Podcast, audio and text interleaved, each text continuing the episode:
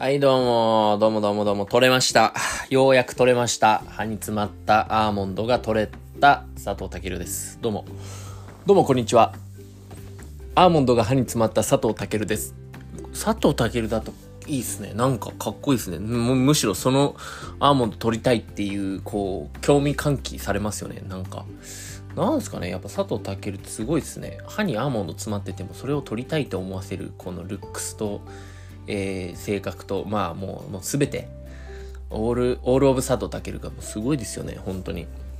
ということで、あの、今日もちょっと、ビズビズビズビズビズイデイですでですね、ビズビズイデイでですね、あの、もう昼食う暇ねえなみたいな感じだったんですけど、ちょっと腹減りすぎて、さっき、えっと、ヨーグルトと、あの、今食べちゃなーと思いながら、えっと、アーモンドチョコあるじゃないですか。え、な、名前なんだろう？うん、多分アーモンド。ロッテのアーモンドっていうあの、アーモンドにチョコかかってるやつあるじゃないですか。あれめっちゃ好きなんですけど、あれを、まあ、1個かなって思って食べてたら、多分きつで5個ぐらい食ってますね。ポリポリポリポリ。そしたら、歯にアーモンドが詰まって、もう、やばーってなってたんですけど、歯ブラシしたら取れました。歯ブラシ最強説。いや、歯ブラシ最強説、マジ歯ブラシありがとう。歯ブラシを世界で一番最初に作ったの誰なんですかね歯ブラシ博士ですかね多分。ブラッシング、ブラッシング博士かもしんない。誰だよ誰だよ、ブラッシング博士。いや、本当に。いや、その、ちょっと今日思ったんですけど、あの、麻酔薬ってあるじゃないですか。手術するときとか、歯抜くときとかの。あの、麻酔薬を世界で一番初めに作った人すごくないですか？だって、麻酔やつ、麻酔やつ、麻酔やつ、あいつ麻酔やつやん。誰だよ、それ。麻酔薬がなかったら、もう手術できないですよ。痛すぎて、やばすぎて。ねえ。で、麻酔薬があるから、なんか、ここ切ってますよとか、ちょっと今、ここ、細胞焼いときますねとか言って、あーいみたいな、あれできるじゃないですか。でもこれ麻酔薬なかったら、細胞焼いときます、えーみたいな感じになりますよね。焼かないでみたいな感じになりますよね。いや、だから、麻酔薬作ったやつ偉いなと思って、誰なんだろうと思って、誰か調べといてほしいなと思いました。他力本願。うん、これと他力本願。っていう形で、えっ、と、はい、今日はちょっと歯に詰まった話なんですけど、で、歯ブラシは偉大だっていう話と、あとしたかった話は、あ、そうそうそうそう、あの、久々に、え、あれ言ったっけ？あれ言ってない気もする。言ったっけ？筋トレしたら筋肉痛やばいみたいな話しましたっけ？今、腕の、あの、二の腕じゃなくて、えっ、と、なんて言うんだろう、上腕二頭筋っていうんですかね、力こぶ。力こぶのところを鍛える筋トレを、えっ、と、金曜日ぐらいかなにやったんですよ。久々に。入会してジムに。久々に行って。で、最初は軽くだから、あんまり重さないやつでやったんですけど、まあちょっと久々すぎて嬉しくて、ちょっといっぱいいっぱいやっちゃったのもあって、今その力こぶがもう、めちゃ痛、めちゃ痛いこぶなんですよ。めちゃ痛こぶです。本当に。めちゃめちゃ痛こぶです。本当に。で、こう、押すとすげえ痛いんですけど。だからちょっと、今朝筋トレ行ったんですけど、なんかあんまできないっていう。こんなにもう、開始早々に怪我をして退場するっていう選手。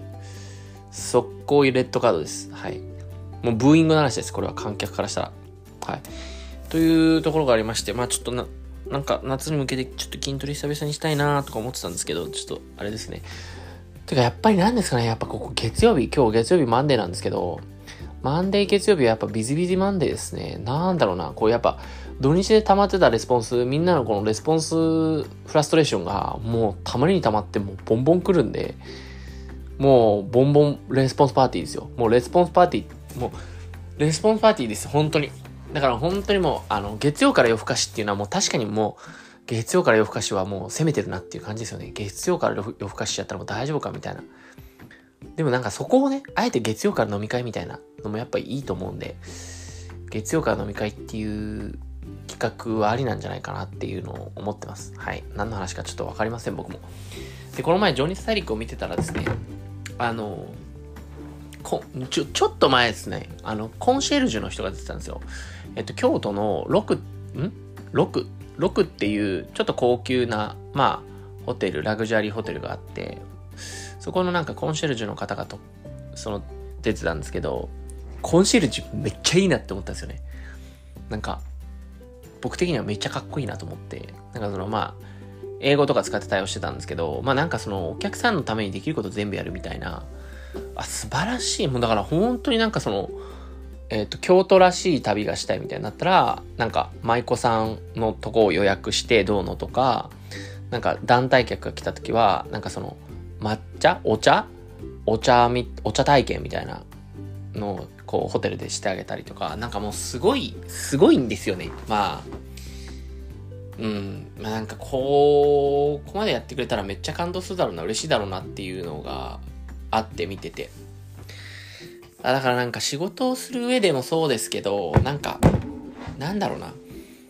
まあ、ひ、うん、その、対応というかその、あのー、なんていうんですか、関係性がある人というか、まあ、その、自分とつながりがある人とか、まあ、なんかそのね、あの、縁で繋がってるんですけど、なんかそういう人たちになんかこう、常にこう、なんだろうな、喜んでもらうとか感動してもらうみたいなのってやっぱまあもうビジネスだけじゃなくてやっぱすげえ大事だなっていうふうに思いましたね。なんか、なんかもうね、その人の良さがめっちゃ顔に出てるんですよね。やっぱもう、人相っていうか人相っていうかもうその性格顔に出る説はもう100%そうだと思ってて。マジで、本当に。だからなんか、あの、カボティが会社名、会社作るんだったら、もうなんか株式会社コンシェルジュめっちゃいいやんと思いました。コンシェルジュ株式会社か。まあどっちでもいいんですけど、めっちゃいいやんと思いました。まあ多分ありそうだけど、うん、調べてないけど。いや、という感じでございますと。はい。で、えーと、あ、そうです。この前、あの、ふるさと納税が届きました。はい。気になってると思いますが、ふるさと納税の、えー、牛タンが届きましたね。どこで買ったかは覚えてない。どこで買ったかは覚えてないんですけど、牛タン、えー、食べました。はい。なんか、予想ではめっちゃ薄いタンかと思ってたんですけど、普通に厚切り牛タン、ネギシみたいな。普通にうまかったっすね。てか、ふるさと納税やばいっすね。最強っすね。天才っすね。マジで。はい。なので、ちょっとふるさと納税、ちょっと今年も、ちょっとやっていきたいなと。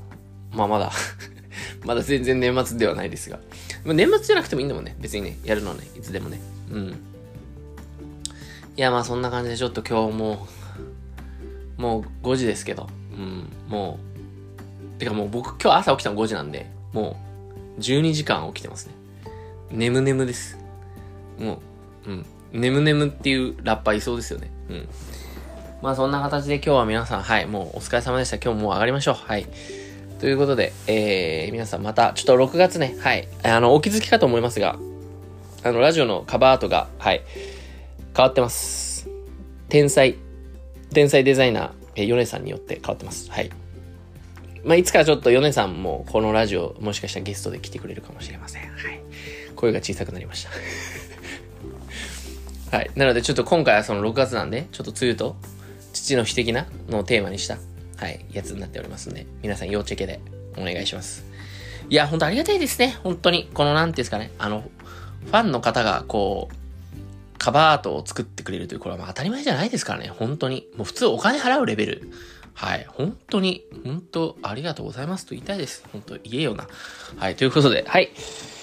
また、皆さん、えー、明日か1週間後か1ヶ月後か、はい、わかりません。この不定期レイディオ。はい。またお会いしましょう。バイバーイ。